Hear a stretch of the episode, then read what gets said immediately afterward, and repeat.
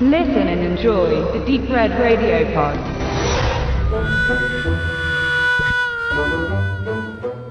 Lethal Weapon 4 der späte vierte Teil der Reihe mit Titel Lethal Weapon 4, zwei Profis räumen auf, wurde im Jahr 1998 veröffentlicht, kaum vor der Jahrtausendwende, wie es auch Riggs zum Murtaugh in einer Szene auf dem Revier sagt. Die Zeiten ändern sich, das Millennium steht bevor, neue Leute, neue Kollegen.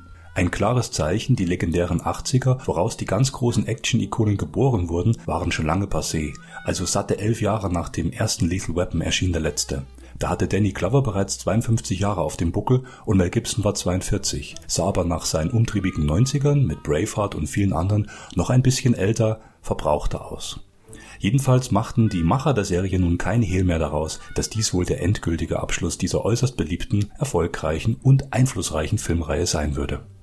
Viele Zuschauer erinnerten sich noch gut und gerne an die Jahre 87 bis 92 zurück, als innerhalb von fünf Jahren die ersten drei Kracher der Lethal Weapon Trilogie einschlugen und Maßstäbe im Actionfilmgenre mit jedem Mal neu definierten.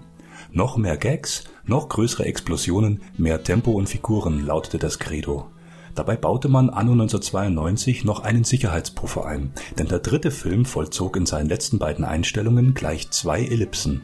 Einmal zur Anfangsszene des Films selbst, also eine weitere gigantische Sprengung eines ganzen Wohnblocks, und zum Zweiten zur allerersten Szene der gesamten Reihe, wenn Murtaugh zu seinem Geburtstag wieder von seiner Familie morgens in der Badewanne begrüßt wird.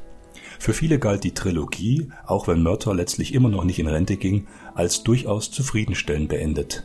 Und selbst wenn die Zusammenarbeit zwischen Riggs und Murtaugh, Zitat, irgendwie schon noch zehn Jahre weitergehen würde. Heute möchte man sich ganz kurz mit solchen Bewertungen wie dem Metascore beschäftigen, sagt der damals größte, letzte und teuerste vierte Teil enorm ab. 37 von 100 auf einer Durchschnittsskala weisen auf generell unzufriedene Meinungen über den Film hin. Während Teil 1 und 2 bis heute einhellig gelobt werden und als originell gelten, wird bereits Teil 3 und gerade der vierte, der letzte hier besprochene Teil, häufig als redundante und ihr Ziel verfehlende Kopien gering geschätzt. Aber dabei ist doch entscheidend, was denn dieses Ziel, wenn man schon eins formuliert, als das zunehmend verfehlt gelten soll, nun genau gewesen wäre. Und bereits hier bleibt es bis zum Schluss meiner Review wohlgemerkt stets subjektiv, subjektiv aber immer sachlich. Zur Kompaktheit für euch, liebe Hörer, zwei Optionen eines solchen Ziels, das denn ein Folgeteil der Lethal Weapon Reihe verfehlen könnte.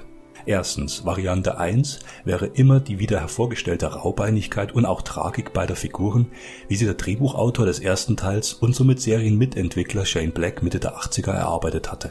Ein Buddy-Movie der härteren Gangart, wenn psychisch labiler Cop mit tragischem privaten Hintergrund auf gesetzten erfahrenen Sergeant trifft, der zudem in aller Cultural Correctness die schwarze Bevölkerung der USA personifiziert, den mittelständischen Teil davon wohlgemerkt. Was wäre für drei Folgefilme für die Fans, die ja nach Fortsetzungen schrien, geblieben? Die immer wieder fokussierte harsche Einführung der Protagonisten, die Entführung eines der Familienmitglieder Murtaghs, ein halboffizieller Großeinsatz zur Rettung dieser durchaus in der Selbstjustiz verankerte Zwei-Mann-Show, die im blutigen Ernst den menschenverachtenden Antagonisten das Handwerk legt und die emotional schlussendlich zusammenfinden und trotz ihres teils selbstverschuldeten Chaos als Heldenfiguren für das LAPD stilisiert werden. Seien wir ehrlich, das gibt den Stoff für einen, höchstens zwei abendfüllende Spielfilme und so wurde zumindest auch mit dem zweiten Teil größtenteils ja noch umgegangen. Zweitens Variante 2 des Ziels, und dieses wurde schließlich, so auch gerne schon mein Fazit, höchst gelungen erreicht, ist die Maximierung der einzelnen Elemente zugunsten einer gewinnbringend noch massenkompatibleren Resonanz, wonach Teil 3 und 4 zum Beispiel in England statt ab 18 ab 15 Jahren freigegeben sind. Das heißt kurz und bündig mehr Comedy, mehr Action, größer, explosiver, gewaltiger, anteilig auch mit jedem Teil mehr Action Minuten pro Spielfilm und mehr Metadaten, wenn man so bezeichnen möchte, also detaillierte Informationen, ja Bezüge zwischen den einzelnen Figuren. Wenn man das alles so durchspricht und überschlägt, verfolgt die komplette Lethal Weapon Reihe ab Teil 2 und hier gerade der vierte Teil am nachdrücklichsten das Ziel, die filmische Familie zu vergrößern, also alle wichtigen und innerhalb der Teile wiederholt vorkommenden Haupt- und Nebenfiguren um Riggs und Murtaugh immer häufiger den Zuschauern zu präsentieren. Ich möchte diese zweite Zielverfolgung als Expanded Family bezeichnen.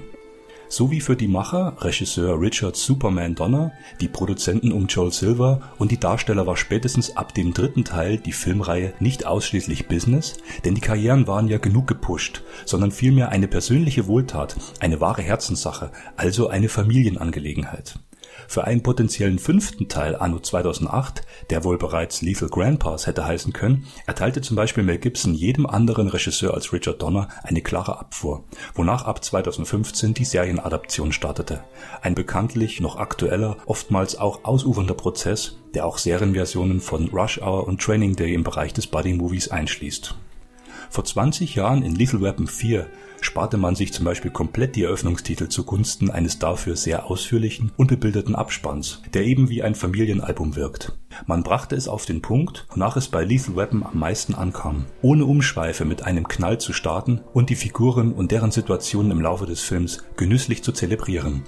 Nur der erste Teil diente wirklich einer Etablierung, die erste Szene in Lethal Weapon 4, bei der Riggs und Murtaugh einen vollständig gepanzerten und offenbar geisteskranken Pyrotechnik-Fetischisten auslöschen dürfen, ist zum einen völlig von der restlichen Handlung losgelöst, für die potenziellen Neueinsteiger in die Serie durchaus irritierend, dient somit hinsichtlich der Action nur als Augenfutter vor dem Hintergrund einen kompletten Tanklaster, ja gar eine komplette Tankstelle hochexplosiv in die Luft fliegen zu sehen, steht der Wortwitz, der Dialog zwischen Riggs und Murtaugh, der hier noch länger als im spektakulären Opener zu Teil 3 mit der Katze und der Autobombe bis zum Exzess ausgedehnt ist.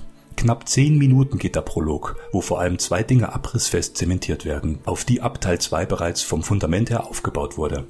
Riggs ist fester Bestandteil von Murtaughs Familie sein Partner und sein bester Freund, der jederzeit sein Leben für ihn opfern würde, gleichzeitig aber verdammt aufpassen muss, dass er nicht gleich jedes neue Familiengeheimnis ausplaudert, das sich Trish und Lorna, die beiden Frauen im Leben von Murtaugh und Riggs, wohl schon anvertraut haben. Kurz bevor jeweils der eine für den anderen hinterm Auto hervor und ins Feuergefecht hineinspringen würde, muss noch schnell die Info ausgetauscht werden, dass Riggs zum ersten Mal Vater wird und, noch wichtiger, Murtaugh zum ersten Mal Großvater. Der sich daraus entfachende Dialog samt der Mimik und Gestik von Danny Glover und Mel Gibson ist spektakulärer, als es jede Explosion je sein könnte. Gnadenlos witzig und auch als bewusster Bruch innerhalb der soeben noch beinhart und tödlich inszenierten Actionsequenz. Da wird im Hintergrund exzessiv weitergeballert und explodiert, da müssen die beiden Cops und besten Freunde erstmal noch die aktuelle Familienlage ausdiskutieren. Solche Momente ziehen sich, mehr noch als in den vorhergehenden Teilen, durch den gesamten Film. Und das eigentliche Highlight nach dem zugegebenermaßen kürzesten, aber auch blutigsten Finale mit dem Antagonisten ist der gemeinschaftliche Aufenthalt in der Geburtsklinik, wenn noch gewitzelt wird, welches Baby nun zu welchem der Partner passt. Und auch wenn Lethal Weapon 4 ein Kalauer Feuerwerk ist, das all das nimmt, was in Teil 2 und Teil 3 konsequent weiterentwickelt wurde und noch stärker ausstellt, ist er nach dem bewusst düsteren ersten Teil auch der relevanteste, aktuellste, ja auch unangenehmste hinsichtlich Verbrechensthematik. Denn wenn im populären zweiten Teil dümmlich karikierte Neonazis aus Südafrika und in Teil 3 ein profitgieriger Immobilienhai mit Nebenjob Waffenexporteur auf der Liste standen, sind es im finalen Auftritt schon die menschenhandelnden Triaden aus China, die entlang der gesamten Westküste bereits das Land infiltriert haben und zudem lebensverachtend und tödlich effektiv auftreten. Das dicht geskriptete Drehbuch lässt neben vielen Szenen auch eine Gefängnisszene am anderen Ende des Pazifiks zu, wenn der Hintergrund der einzuschleusenden sogenannten Vier Väter, Triaden-Oberhäupter aus Hongkong, visualisiert wird auch Jet Li in seiner ersten US-amerikanischen Produktion überzeugt in der kompakt beschriebenen Rolle, die zwar nicht viel spricht, aber doch so einiges anhand von Mimik, Gestik und natürlich Akrobatik aussagt. Die Entscheidung, den damals ungeheuer populären Chris Rock als zusätzlichen Jungpolizisten einzuführen, kann man durchaus ambivalent bewerten. Einerseits gewann er in der Folge den besten Preis für den knalligsten Auftritt in einem Mainstream-Unterhaltungsfilm, den Blockbuster Entertainment Award, Jedoch nervt er in einigen Szenen durch sein oftmals zu flottes Mundwerk auch ganz schön. Wobei die deutsche Synchronstimme durch Jan Odle, unter anderem Will Smith und Bernie Mac, ihren ganz eigenen Beitrag dazu leistet. Doch bietet auch der leicht nervige Butters, gespielt von Rock, mehr Content, als man auf den ersten Blick und eigentlich bis zum Schluss komplett nachvollzogen bekommt. Das Beste sind bei Lethal Weapon 4 beide Sachen. Bombastische Rasanz, also spektakulär, noch komplett von Hand produzierte Action-Szenen, aber auch die vielen scheinbar unspektakulären Momente mit teils dramatischen, zumeist aber witzigen Storylines mit und um die Figuren. Und das merkt man vor allem an der Harmonie, mit der Gibson, Glover, Joe Pesci, Rennie Russo und viele andere interagieren. Jede Szene mit Leo Getz ist im vierten Lethal Weapon ein Knaller. Dabei wirkt er weniger aufdringlich als in Teil 3, sondern wird ebenfalls als Teil der Familie toleriert, möchte man sagen. Die scheinbar simplen Situationen, wenn zum Beispiel Leo als Privatschnüffler zur Übung Martin und Roger in einem knallroten Honda Civic Geländewagen verfolgt, das in der Folge, Zitat Riggs, als nettes, unauffälliges Fahrzeug diskreditiert wird, oder wenn Leo zu Beginn noch beim dritten Mal nicht kapiert, was Steuerbord 8 dann bedeutet. Diese Dialoge sprengen hinsichtlich komödiantischer Explosivität jeden Rahmen. Lethal Weapon 4 strickt um alle Figuren ein immer engmaschigeres Beziehungsgeflecht, die Charaktere, nahe wie sich alle Members der Expanded Family bereits sind, rücken noch näher zusammen. Sofern dieser teure Actionkracher auch nur eine einzige Aussage für sich beanspruchen möchte, ist es die, dass trotz zahlreicher Reibereien, Konflikte und Probleme keiner mehr ohne den anderen auskommen kann. Aus Kollegen und Bekannten sind mit der Zeit die besten Freunde geworden, auf die immer Verlass ist. Loyalität und Freundschaft sind die Schlüsselbegriffe. Spätestens mit dem vierten Teil ist aus dem Duo, dem Team Riggs und Murtaugh, eine ganze Gang geworden, die Riggs-Murtaugh Gang mit mindestens zwölf Individuen. So wie es auf dem Originalposter ganz oben drauf stand.